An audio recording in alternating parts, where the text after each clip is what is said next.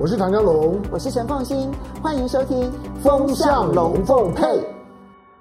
大家端午平安，我是陈凤欣，很高兴在周末的时候呢，来跟大家聊聊天，聊聊我在过去这一段期间呢所看到的一些事情啊，然后有一些经贸上面或者是财经金融的一些议题，跟大家来做分享。今天当然要来跟大家谈一下这一个台美之间宣布台美之间的二十一世纪贸易倡议。这到底是一个什么样子的东西？这真的是像这一个政务委员邓正中所说的，哇，这个是台美之间经贸他等了三十年的大进展吗？我觉得其实我们在观察台美之间的所有的经济、金融或者经贸关系的时候，一定要先思考台美之间经贸的本质是什么。接着我们再来看一些所有外围的发展啦，或者架构啦，或者是平台。那我先来讲台美的这个基本的本质哦，就我印象很深刻，因为台湾呢决定要加入 GATT 好关税经贸易总协定，也就是现在的 WTO 世界贸易组织的前身之后，其实呢就开始台湾呢有一连串的对外的经贸谈判。在台湾呢，最黄金的这个经贸谈判时期，其实大概就是一九九零一直到二零零二年这一段期间，就是我们对外经贸谈判的最黄金的时期。那一段期间呢，其实对台湾来说极为重要，因为我们希望能够很快的融入全世界的经贸的这种体系。然后呢，但是因为我们的经济体太小了，所以如果说我们要单独的跟任何一个国家去谈判，都极为吃力。比如说那个时候呢，我们光是要跟英国谈判，英国就开始跟你谈 whisky 哈，然后你跟法国谈判，他就跟你谈 brandy 哈。所以你跟每一个国家谈判的时候，他们背后都有他的国家的各产业利益要跟你来谈。这个其实是所有经贸谈判最重要的一个基础。每一个国家经贸谈判的目的，当然是要替自己国家争取最大利益。那台湾跟美国之间呢，最大的问题其实都是来自于农业，其实他们是非常重视一些生化的一些发展啊，所以他们这个一定会有瘦肉精啊，这是。欧洲所不允许的，然后呢，他们会有很多的机改食物，这是欧洲呢所这个反对的。在农药的残留标准上面，也相对欧盟来说可能会比较宽松，因为他们这种大规模的耕种，那么跟欧洲的那种小规模的精致的耕种是不一样。所以台美之间常在谈判的时候都会卡在农业这件事情上面。那当年呢，其实台湾要这个进入 WTO 的时候。还有呢，后来几个回合的谈判的时候，我们都面对同样的问题，那就是到底农业的门我们能够开多大？我们到底对于农业的保护能够做到多少？而在农业的保护的过程当中，我们又能够对国民健康保护到什么样子的程度？其实都一直是台湾在经贸谈判过程当中最大的压力来源。我记得那时候呢，这个谈判老兵啊，那时候跟我讲了一段话，他说：“台湾其实单打独斗都会很惨，我们都会被打得非常惨。所以，我们唯一能做的事情是什么呢？我们唯一能做的事情是尽可能的去拉跟台湾处境相近的国家，然后呢，用集体的力量，然后争取到台湾最大利益。比如说，在农业上面，我们一定会小心翼翼跟在日本、跟在韩国的后面。”因为日本、韩国的那种小农经济体，以及他们对于国民健康的想法，其实跟台湾不是百分之百相同，但是相对类似。所以我们可以根据日本跟韩国的背后的条件，然后去争取啊。那那台湾比照比照日本，比照韩国。所以如果你现在回头来看，台湾其实在当年的谈判当中。做的最重要的一件事情是，我们很小心翼翼的跟在一些比我们相对来讲更有经济实力的国家背后，然后去做谈判。对台湾来讲，最有利的谈判永远都是集体谈判，永远都是多边谈判。因为只有多边谈判，其实台湾才能够集合其他经济体的力量，然后去跟一个比较大的经济体来做平等的对谈。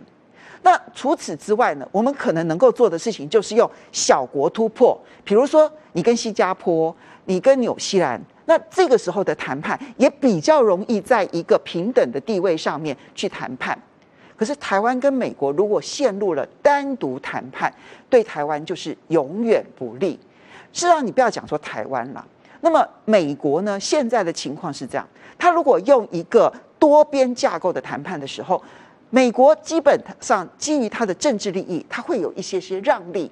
那多边谈判的过程当中，那么通常来讲，大多数的国家可以获得比较多的胡萝卜，好，那减少它内部的一些伤害。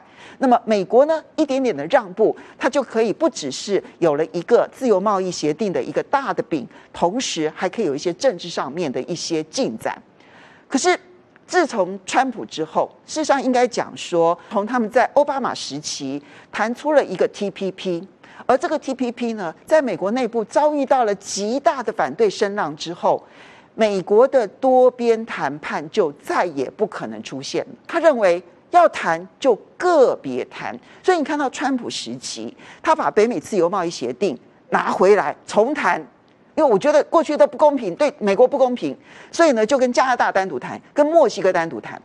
然后呢，目的是什么？就是获得美国最大利益。这时候政治已经不是他的考量，而是经贸的最大利益。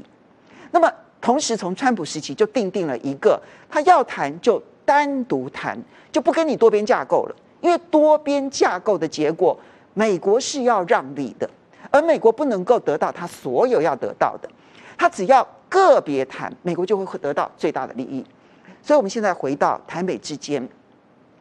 台美之间当然因为啊台湾的很特殊的一个地位的关系，所以呢，台湾其实非常依赖美国，从一九五零年代一直到现在都是如此。你不管是军事的、政治的，或者是经贸的，所以我们其实跟美国之间的关系，以这种依附经济体的角度来看的话，其实它有一点点依附经济体的味道。但是呢，我们很难跟美国这样平等的来谈。现在所谓的台美贸易倡议这件事情，说穿了，其实它就是建立了一个平台。那在这个平台上面，诶，我们大家多谈一些台美之间经贸的议题。那你说这种平台过去有没有？我们应该讲说有，而且一直有，而且有三个，已经有三个了。不管是 TIFA 啦，好，或者是在这个嗯商业的啦、科技的啦，其实。我们一直有这个平台，而且现在有三个。那跟不同的部会呢，都有建立这样子的一个经贸的平台。有的时候呢是跟商务部，有的时候是跟 USTR 美国贸易代表署。那现在我多了一个倡议平台，你认为多了什么东西吗？没有，其实没有，就是多了一个平台。那这个平台跟其他平台之间的关系是什么？诶，它到底是一个从属关系？还是一个整合关系，还是一个多头马车的关系，我们现在还看不清楚。因为在过去的这三个平台当中呢，因为有的是跟 USTR 美国贸易代表署，有的是跟商务部。那现在呢，所宣布的这个贸易倡议呢，它其实是跟美国贸易代表署共同宣布的。那这样看起来，它可能没有办法包含跟商务部之间所建立的原本的沟通平台。那这这就比较接近于多头马车了，所以我觉得它的政治意涵是远大于它的经贸意涵的。政治意涵就是因为台湾没有办法参加印太经济架构，台湾民众非常的失望，所以呢，我们这边需要有一个政治上的宣示，让大家觉得说，哦，美国并没有抛弃台湾，美国还是对台湾非常好的。可是宣誓完了之后，它会有任何的实质意涵吗？坦白说，我觉得。要有任何的进展都很困难，而如果有任何进展，我大胆的说，其实反而对台湾都不利。就是回到刚刚讲的那个台美的基本的架构，我先说为什么要有进展，其实是很困难的。台美的这个贸易倡议呢，它其实在六月底双方其实就会会面。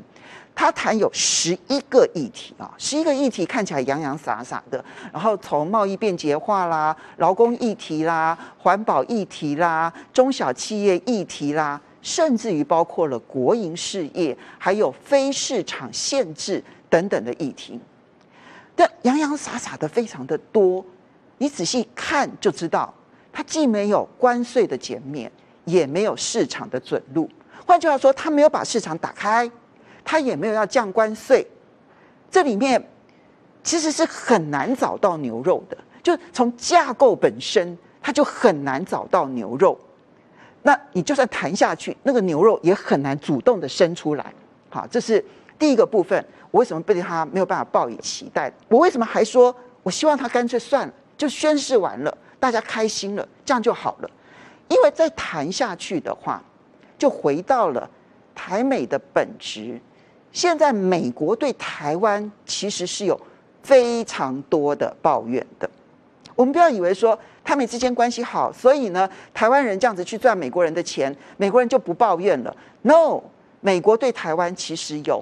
非常多的抱怨，他的抱怨包括了，就是他认为你市场有非常多的非贸易壁垒，比如说我的机改食物进入你的台湾之后呢，哎，你居然禁止他进入校园，这个是他每一年都会 complain 的事情，每一年都抱怨，要求你必须要改善。哎，我的来猪来牛进去，你还有很多的限制。哦，对不起，我认为这些都是非贸易壁垒，这些通通都是属于非市场的一些限制。然后你还有国营事业，我认为这个是叫做不公平竞争。好，所以从美国的角度来讲，你仔细去看那个每一个细项，里面都包含了很多美国商会每一年的抱怨事项在里头。那我很想问的是，如果这些抱怨事项，我们通通都如美国商会的愿，对台湾真的是好事吗？恐怕这个是打一个很大的问号，因为这里面不管是农业的部分、国民健康的部分，其实都会出现很大的压力。台湾跟美国从来都不是对等的，因为这种不对等的这样子的一个关系，使得台湾跟美国在所有的经贸对谈的过程当中，其实我们都是吃尽苦头。在上个世纪，那时候我们叫做中美经贸谈判。你回头去看那一段历史，中美经贸谈判的整个的过程，那时候还没有这个进入到 WTO 的时候呢。那时候中美经贸谈判的历史就是一段话，就是台湾如何在压迫之下打开大门，就只有这样的一段话。火鸡肉要让它进来。好，然后呢，保险公司要让外商的这个保险公司进来，那么银行也要让外商的银行进来，就是台湾如何的降税、打开市场、降税、打开市场。其实我们的所有的经贸谈判就是如此，包括了烟酒，要求台湾必须要开放烟酒。上个世纪我们就是这样子的一个过程。我们好不容易进入了 WTO 之后，希望用多边贸易架构这件事情来改善台湾体质弱小的这样的一个不利谈判的一个地位。现在回到了台美之间的关系，我还是回到我那一句话：我们如果不能够理解台美经贸的本质，我们就没有办法理解我们跟美国之间经贸谈判的压力。所以，台湾要争取的当然就是多边机构，因为只有多边机构反而可以给台湾一些相对有利的保障，而任何单一的这样谈判。除非他自己也是小国，比如说，如果我们跟智利谈，也许我们可以谈出一个相对平等的一个协议；否则的话，这些谈判对台湾来说，内部可能都会产生极大的压力。这是我所看待的这个二十一世纪台美贸易倡议很重要的一个观点。不回到台美的贸易的一个基本的一个本质，我们是没有办法看清真正的事实的。好的，我是陈凤欣，很高兴在周末的时候呢跟大家聊聊天，我们下次再见喽，拜拜。